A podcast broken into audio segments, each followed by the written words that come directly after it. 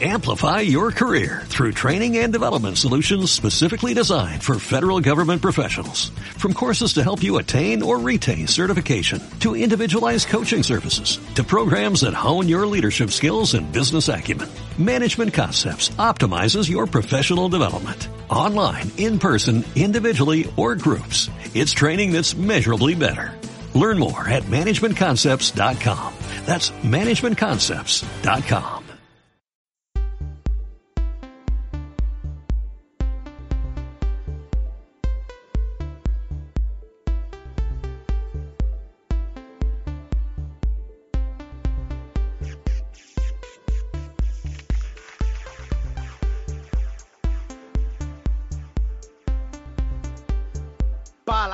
89.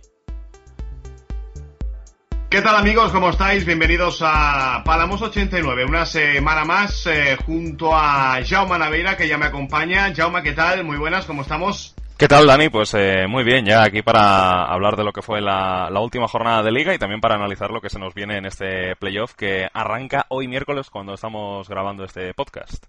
Así es, hoy no nos acompaña Albert Fernández por motivos laborales. Yo me ausenté la semana pasada por otro tipo de motivos. Ya me he enterado que, que me financiaste el viaje. Yo no lo sabía, pero gracias, te lo agradezco muchísimo, Naveira. Gastos pagados. Eh, bueno, yo no iba eh, digamos, eh, con esa con esa actitud, pero pero mira, pues eh, al final me lo encontré allí, así que te doy las gracias y bueno, ya pasaremos cuentas, imagino. Así estamos siempre, sí, haciendo de haciendo de mecenas a, a la gente. Bueno, hay que decir que dejamos todo en orden en Santa Cruz de Tenerife, eh, ya de cara a ese playoff que, que se le viene al equipo de, de, José Luis Martí. Estuvimos haciendo una visita al, al Heliodoro, vimos también eh, pues eh, por ejemplo el pabellón de, baloncesto eh, así que bueno pues eh, lo dejamos todo en orden para, para esta semana o estas semanas que pueden ser muy importantes para el conjunto insular. Pero vamos a ir por orden. Primero de todo, aunque ya parece que ha pasado mucho, no hace tanto, se acabó esta Liga 1-2-3 en lo que se refiere al torneo regular ¿no? A las 42 jornadas, a esa eternidad de fechas que parece que no se van a acabar nunca y que poco a poco nos ha ido comiendo el terreno y que ya nos ha dejado en esta edición 2016-2017. Ya sabíamos que el Levante era campeón y, y, equipo de la Liga Santander. También la acompañó el Girona recientemente y nos quedaba saber cómo iba a quedar el playoff, en qué posiciones, el baile de sillas y también cómo iba a cerrarse la zona de descenso. Si te parece, Jaume, empezamos por, por lo de arriba. Uh -huh. Sí, sí, vamos allá. Pues mira, el Getafe al final se afianzó en esa tercera plaza. Después el Tenerife consiguió esa cuarta con 66 puntos, el Cádiz quinto y el Huesca que le dio el sorpaso en la última fecha al Real Valladolid para meterse en un playoff que puede ser histórico. Bueno, ya lo es, porque creo que no se había visto en, en otra igual el cuadro eh, ostense, así que Juan Antonio Ancelotti que sigue sigue haciendo historia, ¿eh? ya lo hizo con el Alcorcón en su día y ahora con el con el Huesca, así que los emparejamientos ya lo saben, empiezan esta noche, ese Huesca Getafe en el Alcoraz y mañana tendremos el primer capítulo del Cádiz Tenerife. Por la parte de abajo al final el que cayó fue UCAM Murcia. UCAM Murcia que se las veía con el Nastic de Tarragona tenía pinta de que en el nuevo estadio iba a estar un poco, llamémosle, entre comillas y con todo el respeto del mundo, iba a estar ahí, iba a salir el muerto. Después ya sabíamos que Mallorca, Elche, Mirandés estaban eh, condenados. Así que, Jaume, analicemos esto. Una última fecha que, a ver, lo voy a decir, no pude seguir con muchísima atención, estuvimos pendientes, pero que tú viviste en primera persona en ese multigol de, de cada semana. Sí, eh, bueno, el, el, Getafe, pues, eh, por ejemplo, si, si, empezamos por arriba, eh, bueno, jugó el, el partido eh, sabiendo que, que con un punto le valía eh, para, para quedar tercero y tener no solo ventaja de campo, sino también eh, saber que en caso de que, de que en, en, caso de empate al final de la prórroga en, en, en una eliminatoria de playoff, pues sería el equipo que pasara a la siguiente ronda o que subiera a primera división. Eh, entonces, pues se salió con un equipo mixto, eh, con varios suplentes. Jorge Molina, por ejemplo, no estuvo. y fue Stepovic el que jugó el partido, marcando un doblete y, y, luego también eh, viendo cómo eh, marcaba un gol en su propia portería en el minuto 24 de la segunda parte, un gol que servía para que el Mallorca se pusiera por segunda vez por delante. Eh, Brandon había hecho anteriormente dos goles para el, para el Mallorca y luego Emi Buendía puso el, el tanto de la, de la igualdad. ¿no? fue un partido en el que eh, en defensa, por ejemplo, estuvo Gorosito, estuvo Peña como lateral izquierdo, cuando suele ser Molinero. en el medio del campo jugó Fuster. Eh, también estuvo Paul Anton, que es, un jugador que ha ido entrando y saliendo de las alineaciones sin ser claramente un titular. Eh, y Schepovic arriba, ¿no? Así que reservó algunos jugadores Bordalás en lo que fue, por cierto, el último partido que dirigía José Luis Vegar, su, su asistente, que, bueno, se había, visto se había visto obligado a entrenar en las últimas cuatro jornadas eh, al Getafe por eh, la expulsión de Bordalás en Sevilla, ¿no? Contra el Sevilla Atlético. Eh, y en ese en este partido, pues ya digo, el, el, Getafe decidió hacer descansar a algunos de sus jugadores. también fue un partido en el que se, vio el ambiente que se esperaba, ¿no? En el Iberostar Estadio con muy poca gente y los pocos que habían, pues abucheando al equipo, pitando a algunos jugadores. Eh, nadie se, se, libró, ni siquiera Brandon, que, metió un doblete y que llegó a los 12 goles esta temporada. Eh, Héctor Juste en, el, en su cambio, en el cual entró Cedrico Moigui, que debutaba con el primer equipo, también se llevó eh, una, una pitada importante. Y bueno, pues eh, 3 a 3 acabó este partido con el Getafe sacando un punto del, del Iberostar y asegurando su, su, presencia en el playoff como tercero. El Cádiz pues tomó un poco la misma estrategia. Cervera la justificó diciendo que hay algunos jugadores que no han tenido muchos minutos durante el año que se merecían el premio de jugar en la última jornada.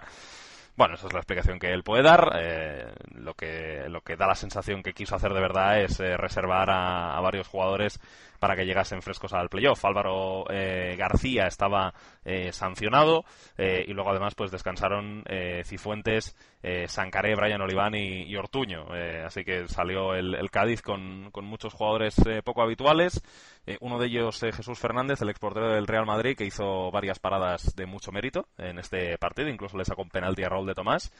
Y, bueno, pues evitó que el, que el Valladolid pudiera meterse en el playoff también, en parte porque el Huesca eh, pues ganó su partido, ¿no? Un Huesca que dependía de sí mismo, venció al Levante por 1-2, empezó perdiendo después de un error de, de Acapo. Eh, Anquel habló de esto en rueda de prensa diciendo que eh, bueno, pues que, que, le cambió, eh, o sea, la situación es la siguiente. Acapo falla, el Levante marca y entonces eh, Anquela le sustituye pero no es eh, instantáneamente, sino que pasan unos minutos entre medio. Entonces, eh, claro, le preguntan a Anquela en rueda de prensa si, eh, si el cambio ha sido por, el error de Acapo. Entonces dice, no, no, a ver, yo a Acapo lo quito porque nos estaban haciendo daño por ese, por ese lado izquierdo y además pues estaba el Levante con 10 por la expulsión de Robert y era importante mantener esa superioridad numérica. Eh, entonces eh, quitó a Capo, metió a, David López, eh, moviendo algunas piezas del, puzzle. Y de esa forma el Huesca siguió con, con, 11 jugadores, ¿no? Evitando la posibilidad de, la expulsión. Pero el tema es que a Capo se, marchó enfadado y luego pues Anquela decía, bueno, es que al final a los jugadores hay que explicárselo todo, ¿no? sí. Dice, dice, dice... Hombre, puede ser comprensible, ¿no? Mm. Que, que, haya cometido un error y que pocos minutos después, aunque hayan pasado algunos, pero bueno, para el jugador al final hay momentos del partido en lo que en el que el tiempo eh, se le pasa se le pasa de forma muy efímera, ¿no? No, a ver, puede, ser puede, ser comprensible el, el, enfado y bueno, tampoco, tampoco veo yo descabellado pues eh, una explicación, oye, no ha sido por, por el cambio, simplemente por, por si se ha dado esa circunstancia, ¿no? Eh, esa, bueno, eh, curiosidad de que, bueno, da la sensación de que sí, pero no, ha pasado esto porque no estaba haciendo daño, como bien explicaba Anquela. Pero sí, es que yo creo que también están los entrenadores para, para dar explicaciones a los jugadores y los jugadores son especiales en, en según qué cosas y, y, bueno, hay que comprender. Yo entiendo. No, y, a, ver, es verdad que hablamos de que hubo tres minutos de separación entre, entre el gol y el cambio, pero decía... Tampoco me parecen muchos, ¿eh? precisamente. No, no son muchos. Yo pensaba que habían sido más, pero ahora mirándolo sí, son, son tres minutos. Entonces, eh, Anquela luego se lo contó a Capo y decía que, que bueno, que los futbolistas pues son eh, o sea, un poco en el trato a veces son, son un poco son un poco especiales y decía él que, que bueno, que, que, que, cuando se lo explicó, pues a Capo dijo, ah, pues es verdad. Eh, y, entonces, pues eh, decía decían que la bueno, es que al final se, se rebotan y mira, el problema es suyo, o sea, ya, ya, ya, ya, se, ya se les quitará el rebote, ¿no? Porque, sí, eso les pasará. Sí, sí, sí, eso, eso comentaba. Pero bueno, más allá de, de esta cuestión, pues hubo este partido. El Tenerife también ganó en Zaragoza en la última jornada de liga. El Zaragoza otra vez eh, perdiendo puntos en casa. Eh, ya no es una novedad. Se ha acabado la liga con 50, eh, con los puntos justos para salvarse. El, Zaragoza, decimos esta posición, de temporada muy decepcionante. Bueno, en la capital mañana mucha gente hay cierta, bueno, cierta no, una corriente de opinión bastante, bastante profunda, ¿no? Y amplia, eh, que hablan de que es la peor temporada de la historia del Zaragoza. Es que al final ha quedado, ha quedado eh, un punto por encima del descenso. Dos, dos. Dos, o sea, una, es una, bueno, es una cantidad ínfima. Es decir, eh, sí, eh, probablemente estén en, todo su derecho en, razón, ¿no? Que, han firmado la, peor temporada de la historia.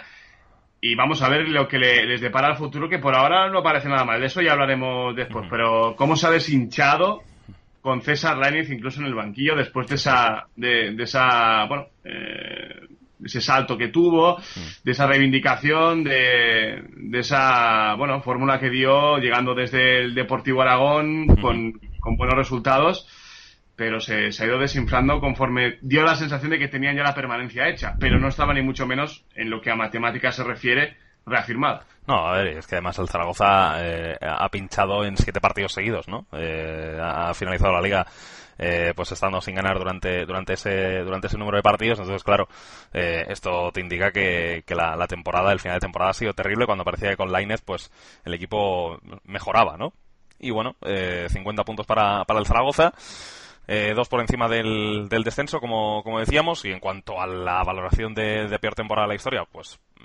Hombre, la peor, peor, eh, no sé, porque el Zaragoza ha llegado a estar en tercera división cuando eh, no había segunda vez, es decir, cuando la tercera división era la tercera división del fútbol español.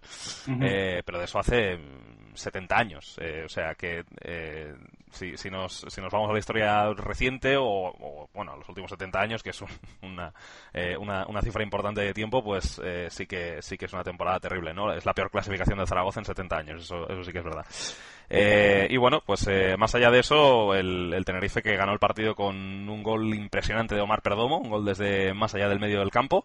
Luego Carlos Ruiz en una acción mal defendida en la segunda parte anotó el tanto del, del 0-2 y Guti, uno de los canteranos que jugó con el Zaragoza, pues hizo el tanto del 1-2. En este partido también eh, jugó Lasure, defensor del, del, filial, y Raí, el delantero brasileño que también llegó para, para el Deportivo Aragón y con posibilidades también de jugar en el primer equipo, pero que, bueno, no, no, yo creo que no ha sido titular eh, hasta esta última jornada. Eh, y bueno, pues eh, así acabó el partido, 1-2 para, para, el Tenerife y una, una victoria que le, que le deja como cuarto y con la ventaja de campo, bueno, jugando la vuelta fuera de casa frente al Cádiz y sabiendo que en caso de, empate a final de la prórroga, pues subir, o pasarían ellos a la siguiente ronda.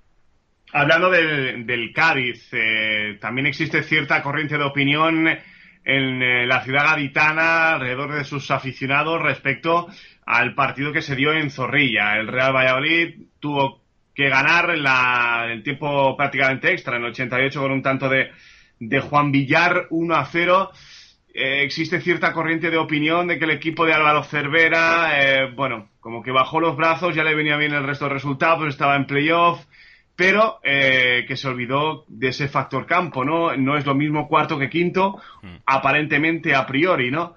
Y bueno, eh, tal, vez eh, dicen que, pudieron hacer más. Creo que han tenido que salir al paso para desmentir cualquier tipo de, de bueno, de, de, artimaña, llamémosle así, o de que se dejaran ir, de que lo tenían ya todo hecho, ya que pensaran directamente en el payoff simplemente pues bueno eh, no pudieron aguantar el 0 a 0 y al final pues eh, Juan Villar declinó la balanza para, para el Pucela que, que, no le va a llegar no le ha llegado para estar en, en la lucha por eh, el ascenso a la Liga Santander. El Cádiz que bueno que recibe al Tenerife mañana y un Cádiz que, que yo creo que mm, el hecho de no perder es muy importante en el playoff y ha conseguido, salvo en esta última jornada, una dinámica eh, muy regular en ese sentido.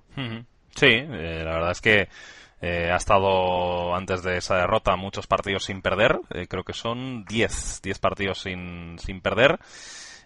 solamente dos victorias, ocho empates, pero bueno, la verdad es que los, los, los, empates en el playoff, depende de cómo, de, lo que saques, pues te pueden venir bien, ¿no?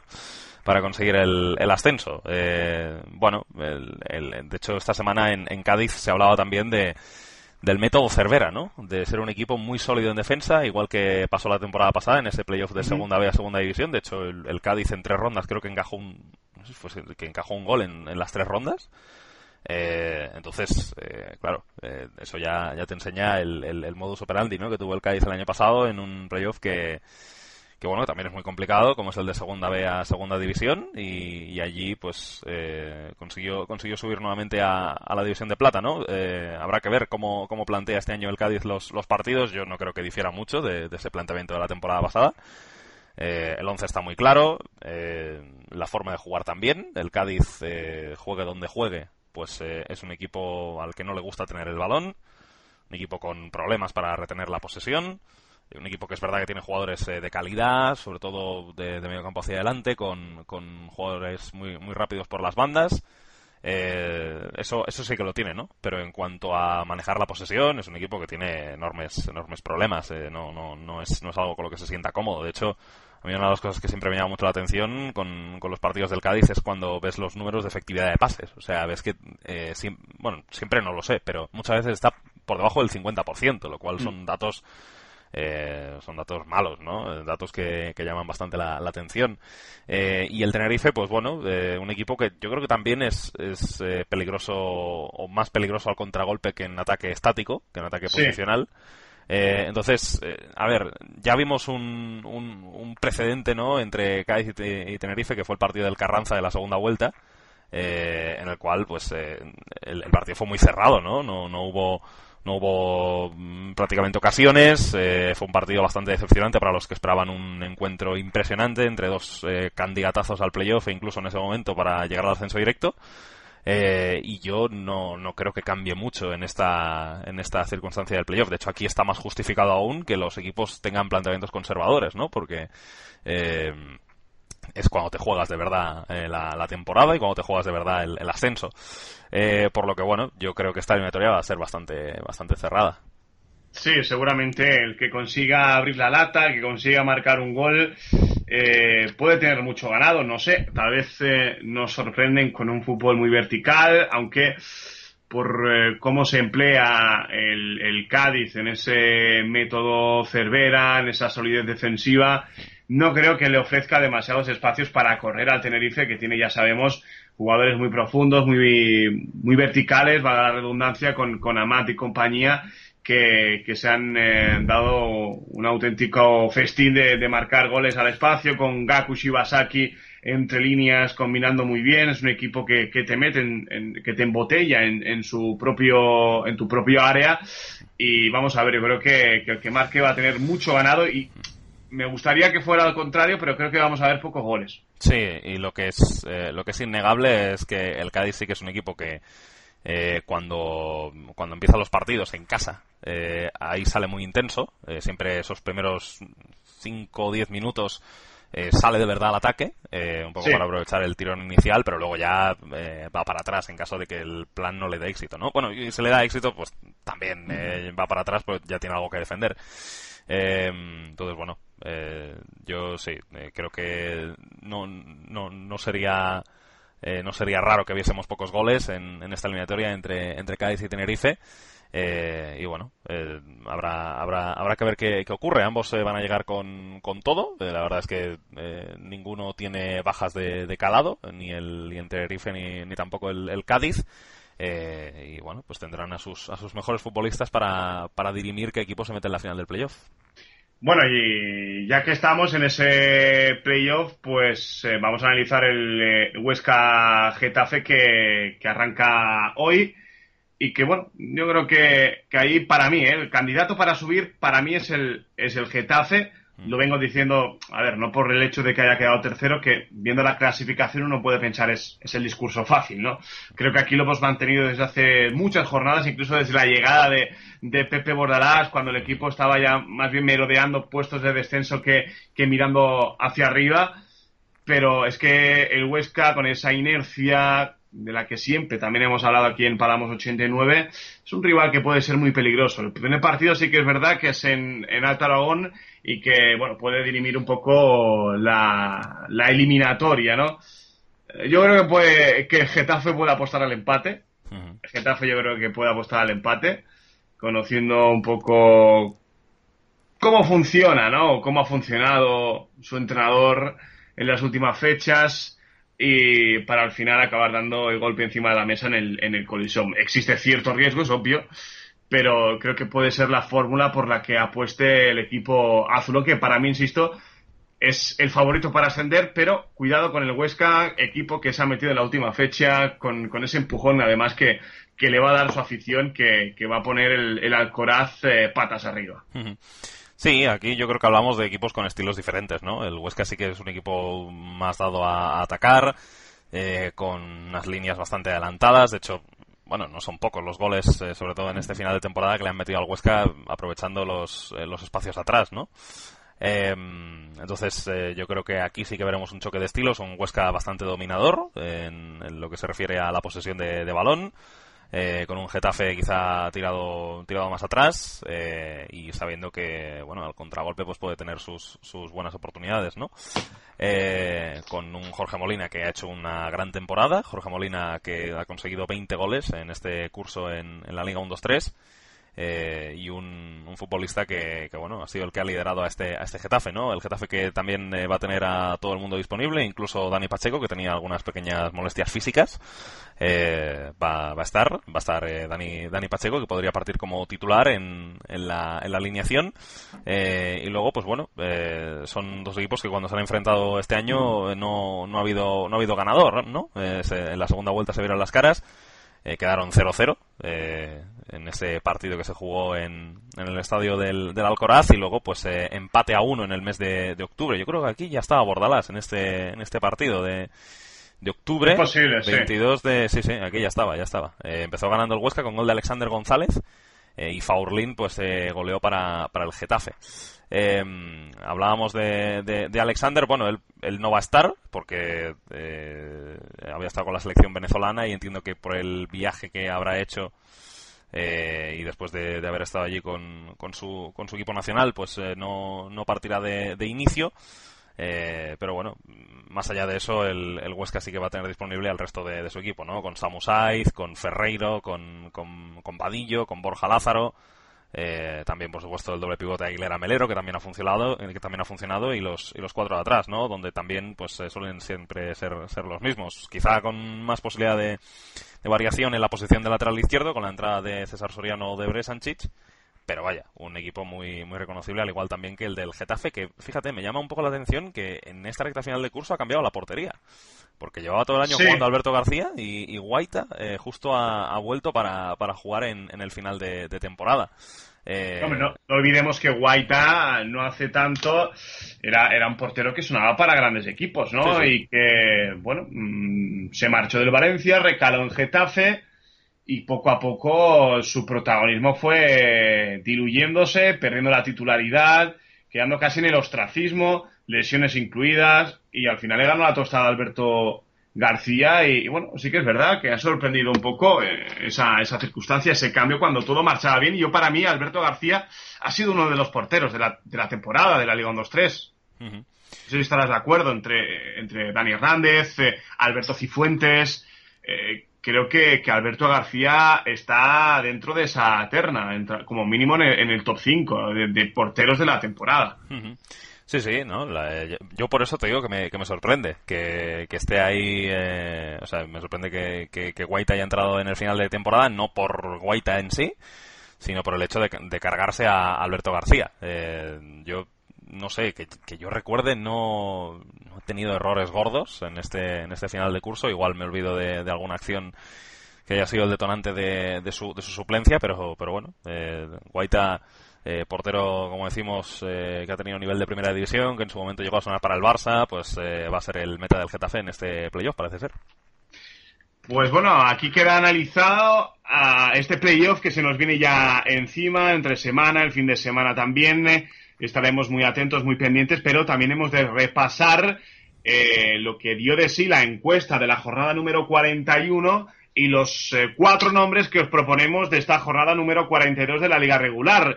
Así que, si te parece, Jauma, vamos con la sección de Best One, Two, Three. Pues aquí están los nominados de la jornada número 42, pero antes eh, tenemos que eh, dilucidar el ganador de la jornada número 41. Estaban entre Chuli, Marco Dimitrovich, Alberto Benito y Javi Galán del Córdoba. Y si no recuerdo mal, el ganador ha sido el delantero del eh, Getafe por ese doblete que consiguió frente a Almería, precisamente su ex equipo, Chuli. Sí, bueno, y, de hecho no es ex porque sigue estando cedido por el Almería, entonces le metió, es Le, metió dos goles a su, a su equipo que le tiene en propiedad eh, y bueno, pues eh, uno de esos uno de esos de esos partidos en los que la ley del ex se, se manifiesta con, con, toda su crudeza, ¿no? Como decía yo la semana pasada, he, he, repetido la misma frase, pero creo que sirve para explicar bien la, la situación. Y nada, eh, sí, de Chuli que, que, se ganó se ganó aquí la, la elección por parte de, de nuestros nuestros oyentes, de la gente que seguía marcador INT, eh, porque bueno, eh, ese, ese, doblete y sobre todo pues eh, el nivel de alguno de los dos goles, especialmente el, primero con un disparo tremendo a... No, fue el segundo, el del disparo a la escuadra. 2-0 venció el, Getafe en ese, en ese partido contra, contra la Almería con doblete de Chuli, así que bueno, pues ahí está el premio para, para el delantero andaluz curioso, ¿no? En época, bueno, desde hace ya muchos años, ¿no? De, con el tema de los cedidos, de no dejar que jueguen contra el rival o el equipo de, propiedad en este caso. Bueno, no, hubo problema alguno y al final, pues, eh, eso que comentas, ¿no? La ley del ex o del cedido, pues que al final te acaba, te acaba castigando. Así que, con Chuli ya coronado como el mejor jugador de la jornada número 41, vamos a conocer los cuatro elegidos de la fecha número 42. Los cuatro últimos que vamos a conocer de este periplo 2016-2017. El primero de ellos es el portero del Nastic, Manolo Reina, por ese penalti que atajó a Jonah, el delantero hondureño del UCAM Murcia, que al final hincó la rodilla y ha dado con sus huesos en la segunda división B nuevamente. Un penalti absolutamente decisivo, un penalti que podía haber cambiado el rumbo de esa posición número 19, la última que otorga el eh, descenso con un partido en el que iban 0 a 0 y Jonah tuvo la opción de poner el 0 a 1 y al final Manolo Reina una vez más salvando al Nastic de Tarragona. Temporada, por cierto, complicada para Malagueño porque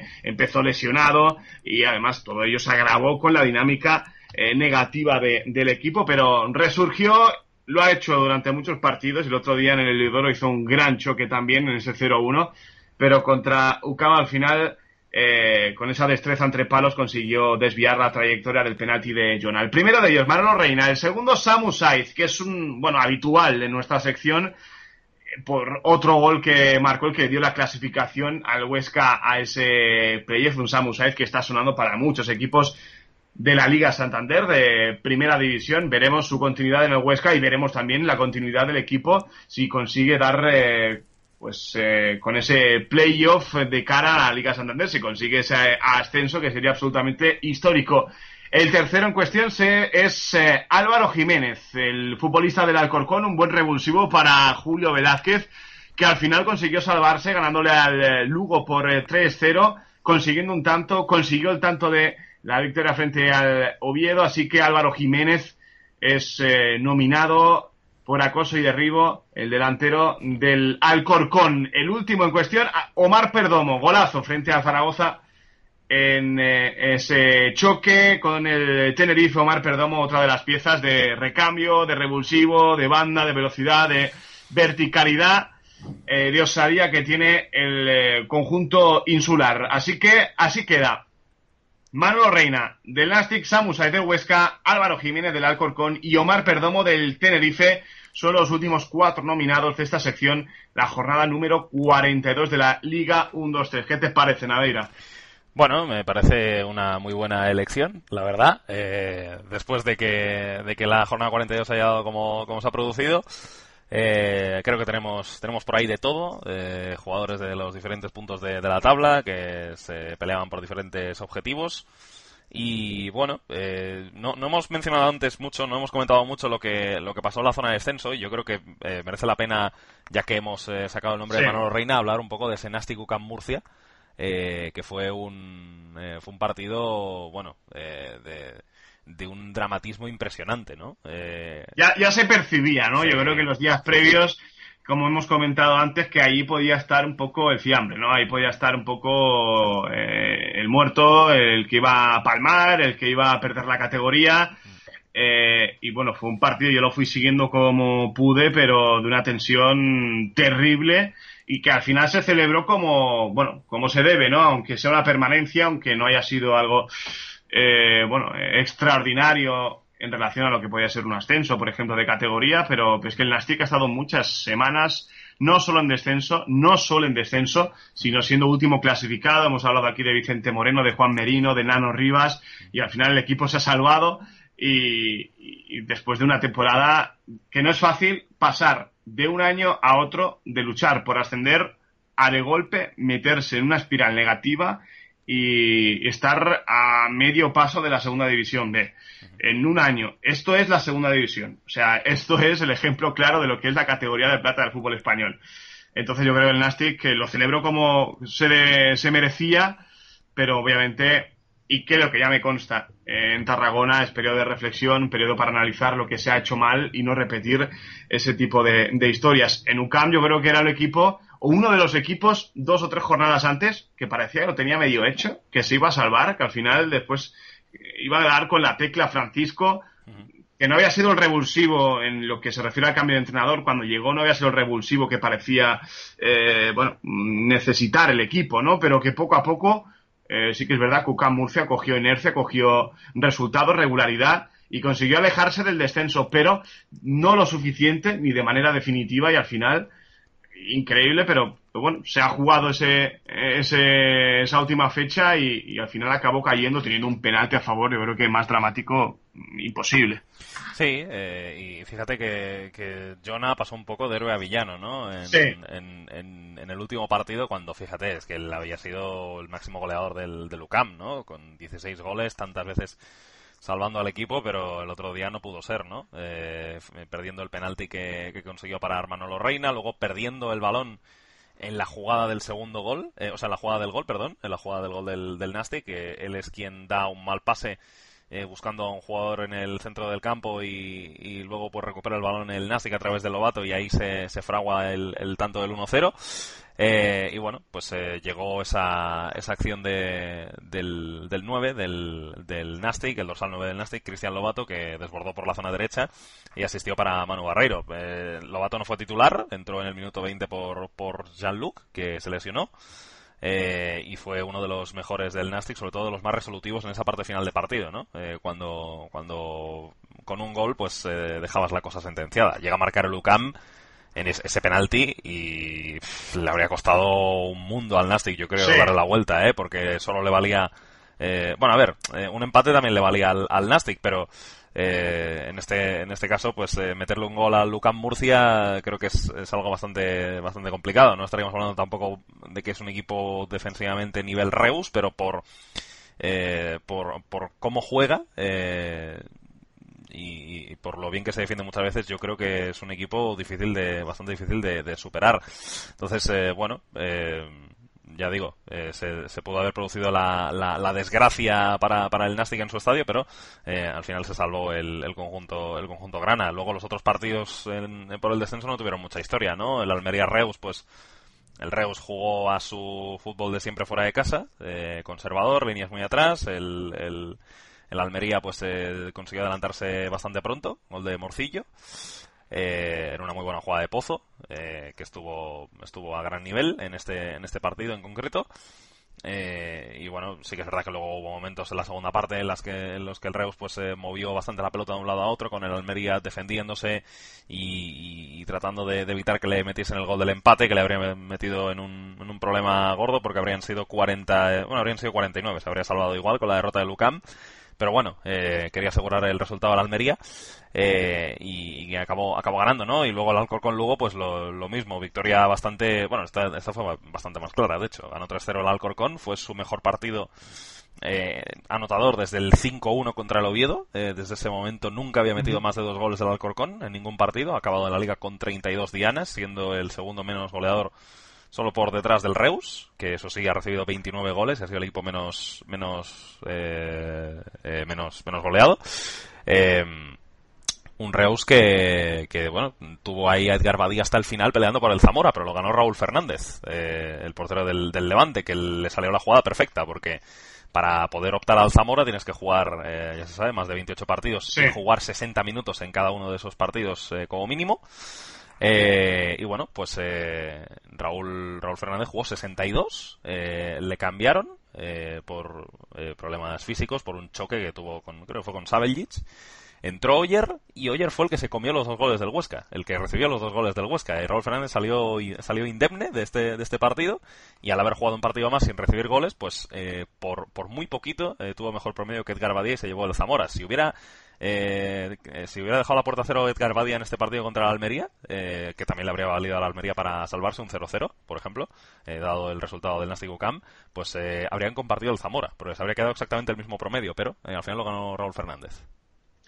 Pues sí, al final se llevó el gato al agua el portero del Levante. Hablando de Edgar Badía, creo que es uno de los muchos jugadores que empieza a tener novias de superior categoría Hemos hablado de esa salvación. Un Jonah que, por cierto, es, si todo sigue como va, en principio va a seguir en la categoría, a pesar del descenso de su actual equipo, de UCAM Murcia. Jonah el año que viene, en principio, va a estar en segunda división un año más, en otro equipo, obviamente.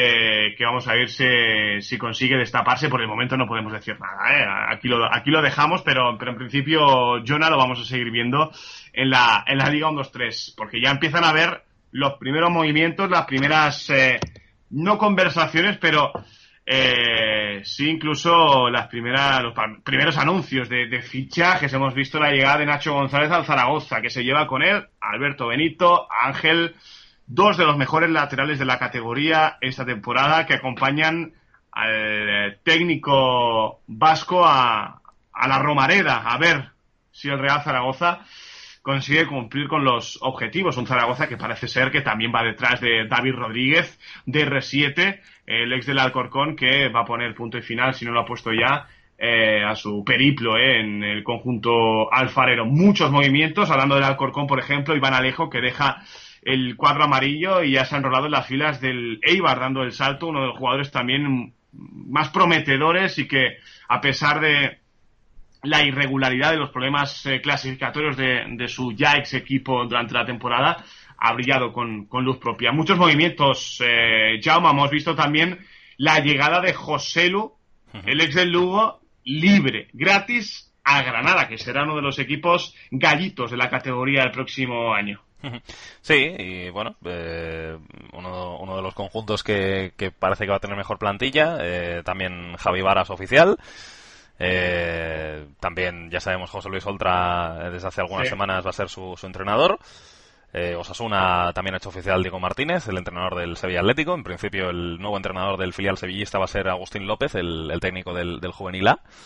Eh, que había trabajado previamente con Diego Martínez y que, y que también pues eh, ha estado muchos años en el club, eh, trabajando en diferentes roles, como preparador físico, como ayudante en equipos de categorías inferiores, también ahora como entrenador principal en el Sevilla Juvenil A, y él parece ser que va a ser quien tome las riendas del, del, del filial sevillista.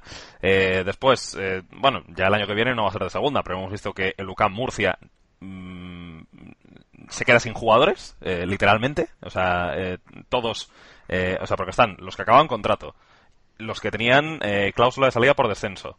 y entre todo eso, el UCAM me parece que pierde 24 jugadores que si no son todos, a lo mejor, pues casi todos, a lo mejor le queda uno o dos para, para construir de cara al año que viene su retorno a segunda B. Em, luego también lo que se está hablando, eh, Dani, que esto no es eh, movimiento del mercado de fichajes, pero llama bastante la atención, que es, eh, se está hablando de que el Lorca, que ha subido a segunda división, podría he, leído esta lo he leído esta mañana y creo que el Lorca ha salido al paso negando cualquier tipo de interés en mover al equipo de, de, la ciudad. Estaremos también muy atentos porque el fútbol se está convirtiendo de un tiempo hasta esta parte en cierto, cierto sector de mercantilización, ¿no? Con este movimiento de compras de plazas, ya no solamente hablando de, la segunda división, pero yo creo que es un tema muy recurrente cada verano en segunda división B. Y que al final, eh, de los muchos casos que, que, se suelen hablar, al final pocos llegan a buen puerto. Pocos llegan a buen puerto. De hecho, cuando baja algún filial a la tercera, es algo que se pone muy encima de la mesa. Algún filial de algún equipo de primera división, que debemos comprar la plaza y al final todo eso acaba en agua de borrajas. Eh, pero sí, ha salido la noticia, nos sorprende mucho. El Hércules es un equipo que hasta hace dos días estaba o estuvo en primera división hace dos días, y muchos lo recordarán por esa machada en el Camp Nou. Pero, eh, bueno, que lleva bastantes temporadas en segunda B intentando hacer playoff y, o subir, mejor dicho, y no hay manera, ¿no? Bueno, sería una forma de, conseguir ese ascenso que, que, lo deportivo en el césped en las 38 jornadas no, no, no se es capaz, ¿no? Pero bueno, vamos a ver cómo evoluciona, ¿no? Porque creo que el Lorca es de propiedad china, si no recuerdo mal, y eh, propietario oriental demanda 9 millones de euros, o eso se ha publicado, eso se ha dicho, ¿no? 9 millones de euros por la plaza. Hombre, eh, equipos eh, en segunda B con 9 millones de euros, creo que pocos, ¿no? Porque muchos... Eh... Te voy a decir que ninguno, eh, para, para poder hacer frente a, una plaza y luego sobrevivir como club y poder planificar la temporada siguiente en segunda división, que también hacen falta eh, más salarios, o sea, hace falta un mayor gasto en salarios eh, y un mayor gasto general. Sería bastante curioso, ¿no? Que bueno, eh, pasas el año, la temporada con eh, ciertos problemas para poder llegar a final de mes, pagar nóminas, estar al día y que luego a final de temporada, pues eh, sin haber conseguido el éxito deportivo, pues en los despachos pongas encima de la mesa una cantidad que en esta categoría es muy alta muy alta, casi desorbitada, eh, para conseguir ese ascenso, ¿no? Cuando, insisto, ¿eh? durante el año, pues el tema de los pagos y tal, ya sabemos cómo está en, en Segunda División B. Sería, sería bastante curioso, ¿no? Que durante el año no hay dinero y ahora sí que sale de debajo de la mesa para comprar una plaza, que vamos a ver, ¿eh? Yo, yo creo que, que, no va, que no va a ir a más esto. Bueno, eh, la verdad es que por, por lo difícil que es, eh, no, no, no, debería, no debería ir a más, ¿no? Y también sabiendo las cuestiones eh, administrativas y legales, se, se, comentaba que no se puede, o sea, no te puedes retirar de la competición hasta, o creo que después del 10 de mayo. entonces, bueno, parece, parece complicado que esto ocurra, pero ha sido un, un eh, un rumor bastante recurrente esta mañana en, en, redes sociales. Y bueno, y si continuamos con, con fichajes, pues eh, hablabas de los fichajes del, del Zaragoza, eh, también se, ha traído a Eguaras, el centrocampista del Mirandés, que es uno de los muchos jugadores que terminan su vinculación con el conjunto de, de Miranda de Ebro. Eh, creo que quedan solamente tres jugadores eh, con contrato en vigor que continúen la temporada que viene. Uno de ellos, curiosamente, es Iker Guarrochena, que es eh, quizá el mejor jugador del equipo. Y yo tengo muchas dudas de que Guarrochena vaya a jugar en segunda B. Así que alguna oferta, no sé si si, bueno, con Guarrochena desvinculándose de mutuo acuerdo con, con el club o si con el equipo que lo quiera, pues pagando algo, dependerá de quién sea. Eh, pero bueno, eh, así, así está la cosa en el, en el, en el Mirandés. El, luego la inmensa mayoría de jugadores pues dejan, dejan el club. Eh, y bueno, pues de momento esto es lo que esto es lo que se va viendo ¿no? en el mercado de, la Liga 1-2-3. Hemos visto también la confirmación de la continuidad, ¿no? digamos, de Yago Barrasate como entrenador del Club Deportivo Numancia, un arrasate del que hablamos mucho durante la temporada, no solo en Palamos 89, eh, y que bueno, parece que va a continuar un año más al frente del equipo soriano. Temporada discreta, sin pasar apuros, pero sin tampoco tener una meta eh, lo que la parte alta de la clasificación de la clasificación se refiere, ¿no? Entonces, bueno, vamos a ver eh, qué pinta tiene este proyecto continuista del equipo de los pajaritos, también movimientos en el banquillo del Real Valladolid, del Pucela, después de no conseguir ese, ese playoff que parecía merecerse las últimas jornadas eh, por esa revitalización que hizo, que ya hemos comentado aquí pues eh, hizo lo más difícil para morir ahogado en la orilla. Yo creo que el playoff se, se difuminó, se disipó, se vino abajo con todo el equipo en esa derrota frente al Reus en el Nou Municipal y después, bueno, pues ya no dependía de, de sí mismo, ¿no? Eh, bueno, es una lástima porque Paco Herrera creo que ha hecho un gran trabajo y, bueno, deja un histórico como el Valladolid y se marcha otro histórico que también va a jugar la temporada que viene en la Liga 1-2-3 como es el Real Sporting de Gijón de la mano de Miguel Torrecilla.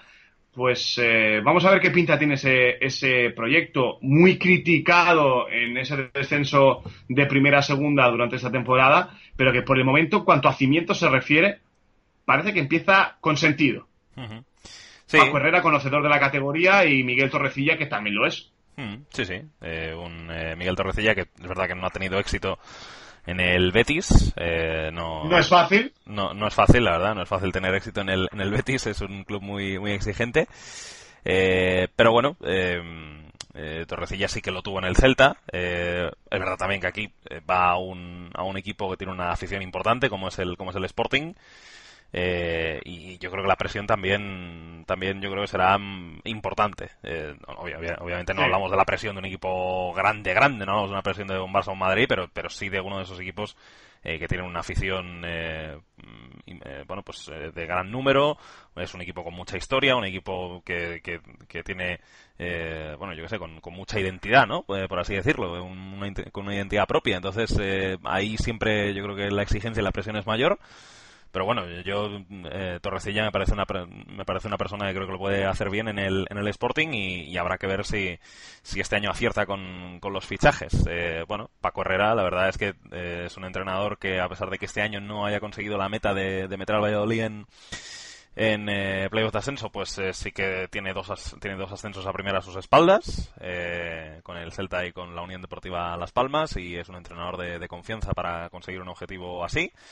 Eh, y bueno, pues eh, entre, entre va a ser uno de los muchos el Sporting que va, que va a optar al ascenso, porque ya sabemos de la igualdad de esta, de esta categoría. Pero bueno, de momento para empezar, pues ese proyecto, como bien decías, comienza con, con sentido.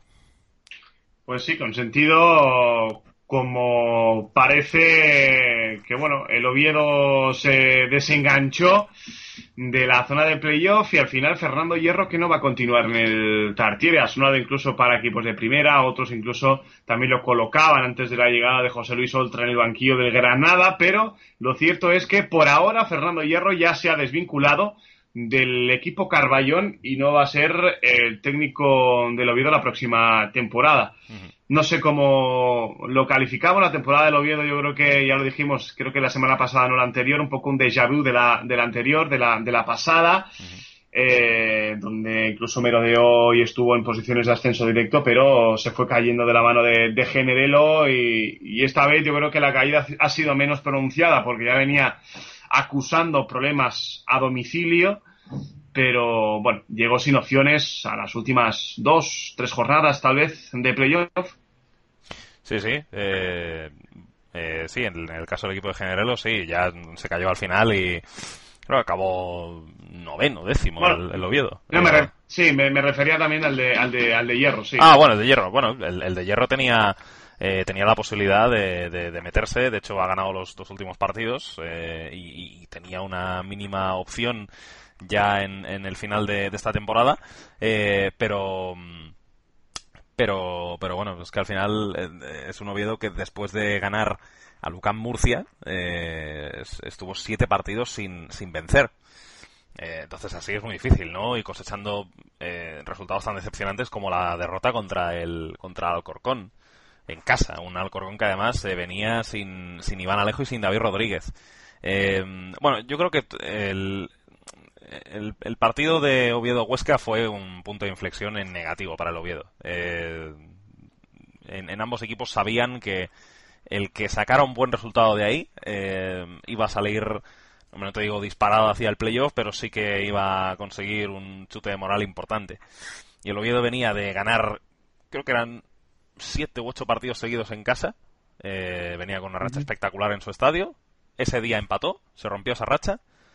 Y de que en. Eh, en ahí ya el Oviedo no levantó cabeza hasta las dos últimas jornadas. Eh, y bueno, pues eh, ganó los dos partidos de, de, la jornada 41 y 42, pero eso no le ha sido suficiente. Fíjate que se ha quedado dos puntos el Oviedo solamente, ¿no? Hemos hablado de que ha tenido una temporada súper irregular, eh, jugando mucho peor fuera de casa que, en su estadio, eh, con imágenes eh, realmente malas algunos días en, los partidos que, eran fuera del Tartiere. Y a pesar de ello le han, quedado solamente dos puntos, ¿no?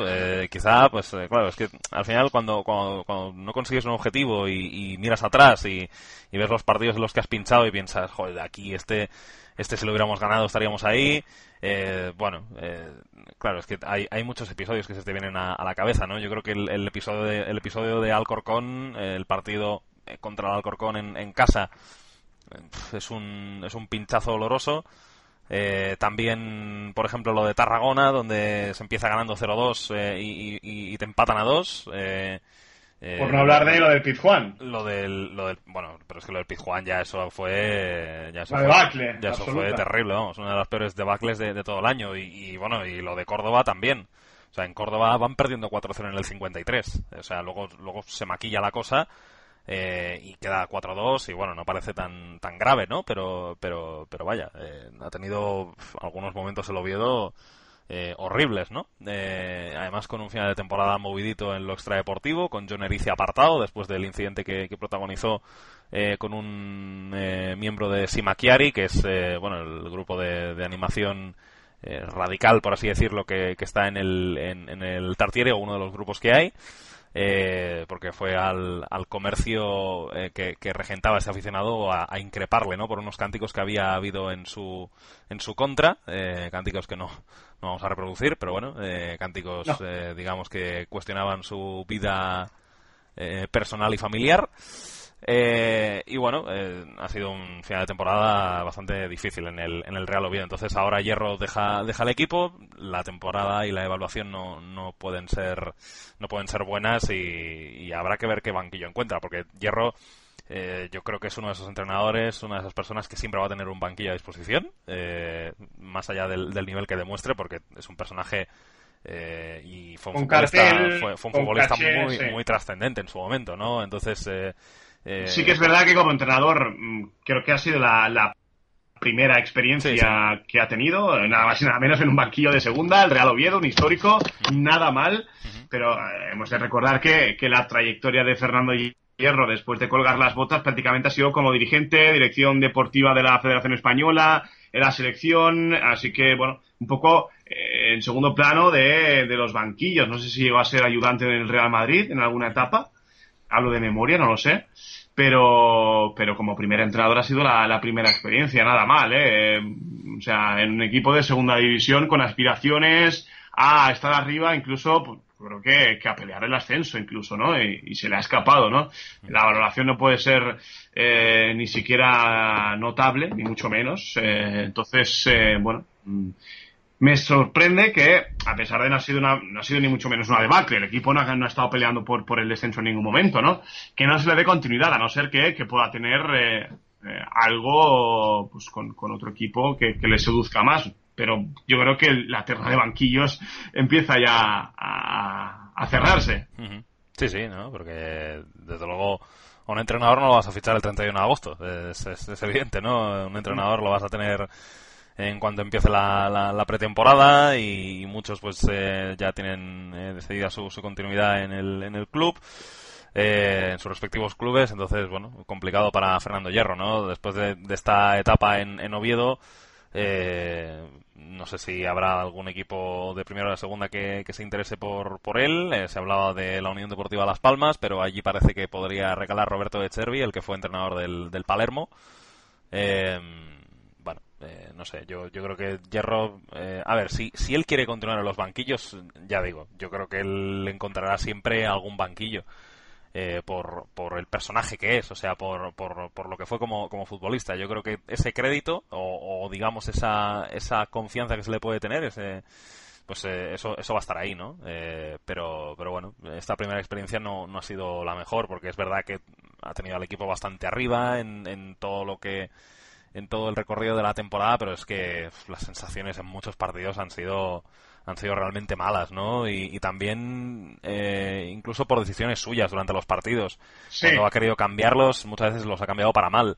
Eh, y, también eh, es un entrenador en cuanto a en cuanto a los cambios que hacía que, que no, no era demasiado rompedor, era, o sea, siempre intentaba... Reservón. Sí, no, no salirse mucho de la línea y, bueno, yo, yo creo que no, no sé. Eh, unos, dirían, unos dirían reservón y otros dirían pragmático. Hmm. ¿No? Cierto, sí. reservón o pragmático. Hmm. No sé en qué bando estamos nosotros. Bueno, diremos pragmático. Porque uno, uno, suena, uno, uno suena un poco peyorativo, digamos, ¿no? Eh, y bueno, depende de, cómo nos caiga el eh, personaje en cuestión, ¿no? Bueno, mm, sí, no ha sido demasiado revolucionario, no ha sido un técnico eh, dado a alegrías ofensivas, sobre todo a la hora de mover ficha durante los partidos, ¿no? Y bueno, eh, yo creo que mm, ciertas dudas, ¿no? El hecho de ser dubitativo, pues la, ha conducido a que esas, a que esas piezas, a que esos movimientos no, no fructificaran, ¿no? Yo creo que se merece una, creo que se hubiese merecido una segunda mm, temporada en el, en el Oviedo, ¿no? Eh, no sé los motivos, los desconozco ni, muy, ni muchísimo menos lo sé eh, por qué no continúa, ¿no? Pero, pero bueno, creo que la temporada ha sido más decepcionante de lo que se podía prever, pero no ha sido mala, mala del todo como para empezar otro proyecto de cero, ¿no? No sé. Hombre, yo eh, creo que después de la experiencia de la temporada pasada, en la cual el Oviedo estuvo mucho tiempo peleando por, por entrar en el playoff, eh, metiéndose en algunas jornadas en esas posiciones y luego cayéndose, yo creo que igual la, directiva del Oviedo habrá pensado que, que bueno, que o pensaba al inicio de temporada que esto no se podía repetir y que y Oviedo, eh, o sea, y, Hierro ha acabado fuera, ¿no? Eh, esto, esto puede haber tenido algo que ver. Pues sí.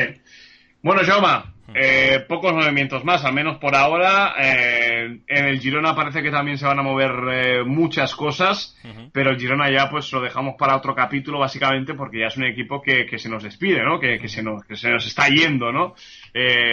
hacia la primera división de forma merecidísima, pero van a haber muchos movimientos, capítulos de entrada, de salida, de cesiones de cara a ese nuevo proyecto en, en, la categoría de, oro, ¿no? En la Liga de, la, de las Estrellas. Así que si te dejas algo en el tintero, es momento ahora de, de manifestarse, Jauma. Nada, nada. Eh, todo, todo ya comentado, nada en el tintero y, y a disfrutar del playoff con ganas de que empiece esta noche ese Huesca Getafe. Joan Naveira, gracias y hasta la próxima. Esperamos contar la próxima semana con Albert Fernández. Bueno, cuando grabemos la, la próxima edición, veremos si antes del fin de semana para analizar los, los partidos de ida de, la primera ronda de playoff. Un saludo. Un saludo. Gracias a todos por seguir una vez más eh, Palamos 89. Será hasta la próxima. Adiós.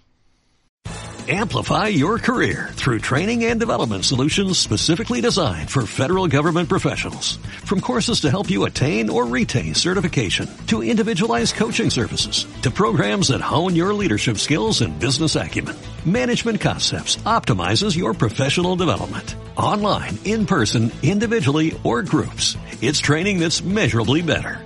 Learn more at managementconcepts.com. That's managementconcepts.com.